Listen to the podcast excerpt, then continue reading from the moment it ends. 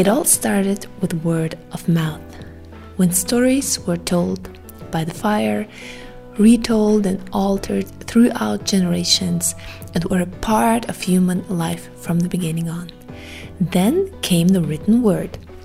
Things were written down mostly by scholars who dedicated their lives to this task of writing down stories, hours and hours on end, scriptures, pamphlets, texts, historical texts, and so on. And then came the revolution of the printing press. The printing press changed the way we consumed stories, we consumed media, and we created media. It was a whole revolution. What was the next revolution? The revolution of the radio and the TV, the moving picture. And now we are in the middle of another revolution. This is the revolution of streaming stories. Streaming is everywhere. It's prevalent in audio, it's prevalent in video with Netflix, Amazon Prime, and so on, Spotify, Stitcher, streaming in podcasts with iTunes and Apple Music. So we don't save media on devices anymore like tapes or CDs or even MP3, MP3 players. What we do instead is we stream constantly new content. And this is a revolution of something that hasn't been there before yet. And how can we, as storytellers, use this revolution, jump on the train, and what exactly does this mean for us? It means that storytelling has never been on such high demand as now. You have endless possibilities as a storyteller, too write books, create audio content, do podcasting, do audio plays, audiobooks, write for TV, or write for blogs, blog, do copywriting, and so on and so on and so on. You have so many possibilities to create content because basically the gatekeepers are gone and you can just publish publish your stuff out there and reach your readers, reach your audience directly. And of course, there's also a downside to it because there's so much content out there and so many possibilities, and no gatekeepers who basically tell the people, okay, this is good stuff, this is what you can read. There's so much information, and people are overwhelmed. Everybody's out there, everybody wants to be heard, to be read, to be seen. So, what you have to do right now is stand out from the crowd. How can you do this? You have to polarize with your art. You have to find an audience that is really niche and not be afraid to um, define your target audience and your target profiles. You cannot write for everybody. You have to define your niche because if you do that, you can be really specific about the people you want to reach and you can really polarize with, with what you do. So don't be too broad. You have to find your niche and you have to polarize with your art. You have to stand out. Having a niche also means that inevitably you have to turn people off, and that is okay. You have to accept that there are people out there who won't like you and won't like what you have to say, and this is fine. Because on the one side, you will have those people who love you and follow you and love your stuff because you are niche and because you speak exactly to those people. And all the other people, yes, they will be turned off. But this is not a problem because this is how you can stand out from the crowd if you have people that you turn off and people that you magnetize to your art. And also, in this crowded world, personality and identity are key to finding your audience. What do I mean by that? You have to stand out with your personality. You have to bring in your uniqueness, your person, your character into everything you do because this is how you become unique and can stand out from the crowd. And this is scary because basically you're putting yourself out there and you're trying to be honest and authentic, but you're also being vulnerable with that. But you have to do that. You really have to be that person, that individual, and be really open to um, and honest with the people and open to criticism because this is the only way you can stand out from this crowded world of streaming. Point number three is you have to know your craft because there are so so many people out there wanting to do something trying to write trying to reach people you have to be top notch when, when it comes to the art and craft of storytelling. How can you do that? You have to immerse yourself into the field of writing, whatever you do, if it's copywriting or writing in a specific genre or short story or TV or whatever. You have to immerse yourself in the field and always learn and always grow in your craft. The other side of writing, of course, is practice, practice, practice. Like Margaret Atwood says, you have to get your hands dirty.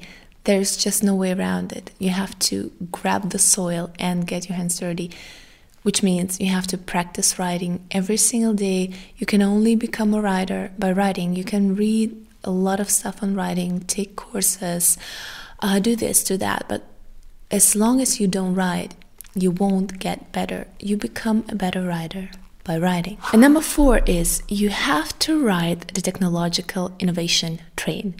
What do I mean by that? I mean that you can't complain about everything that's starting to emerge right now and starting to change. Don't complain about the changes. Instead, take them and use them for your advantage. For example, know that audio is the next big trend.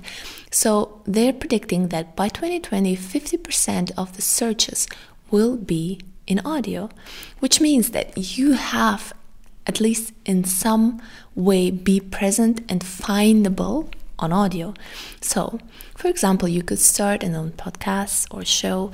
You could, uh, and this is the easiest way basically, you could start and be an interview partner or an, um, another podcast. This way, your name will be searchable and findable on audio. So, yeah, this is the easiest way to get started with audio. Just apply to be a guest on another podcast. Uh, you can do audiobooks, you could do free readings, whatever it is that you want to do in audio. Don't forget that audio is the next big trend. In, in one way or the other, you have to be findable and discoverable on audio. We storytellers are unfortunately also victims of the digital overwhelm, and we're trying to do everything and be present everywhere.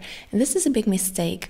What I want to advise you to do instead is find those platforms you are comfortable in and start doing them. Focus on two or three platforms, and that's it. Don't try to be present on every social media platform. Have a blog, have a podcast, have a YouTube channel, write books in fiction and nonfiction, and so on.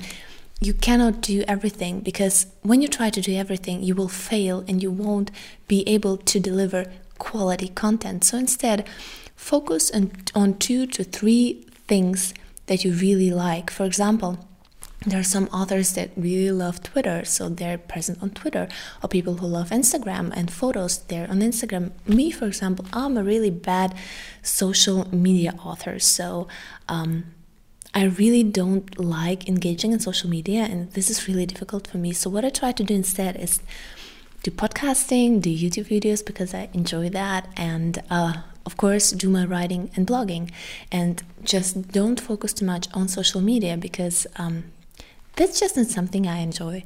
And this is my advice find something that you really enjoy, two or three platforms, two or three ways of communication, and then grab them and do them really, really well. Because people are so used of having things streamed, you have to know that you both need to have free and paid content.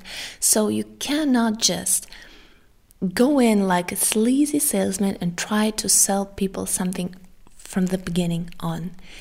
You have to have great free content. You have to get, have great free personal communication with those people and be aware that you might have fans who will just consume your free content, and that is fine and that's really good as well.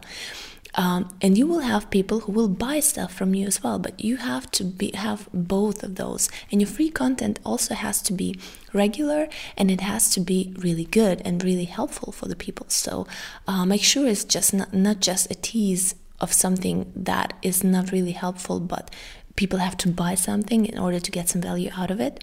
So please don't do that. Have valuable great content for free but also for paid so that you can pay your bills. Your tribe is out there, but you have to find it by doing a lot of content marketing. Um, I know that the field is, is, changing right now. For example, in Amazon, that you have to um, everywhere you have kind of a, like a pay-to-play environment.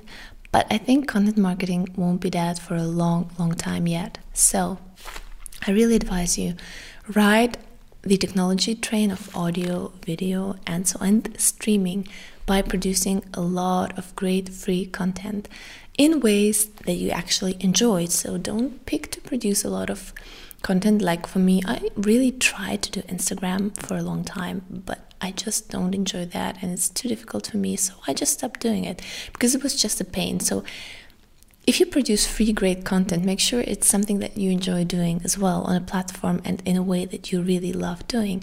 And this way, by creating this great free content, you will be able to find your tribe of people who will also buy your paid content. Don't forget to focus on a niche, like we said before, because there's so much out there and people are looking for somebody who really understands their specific problem.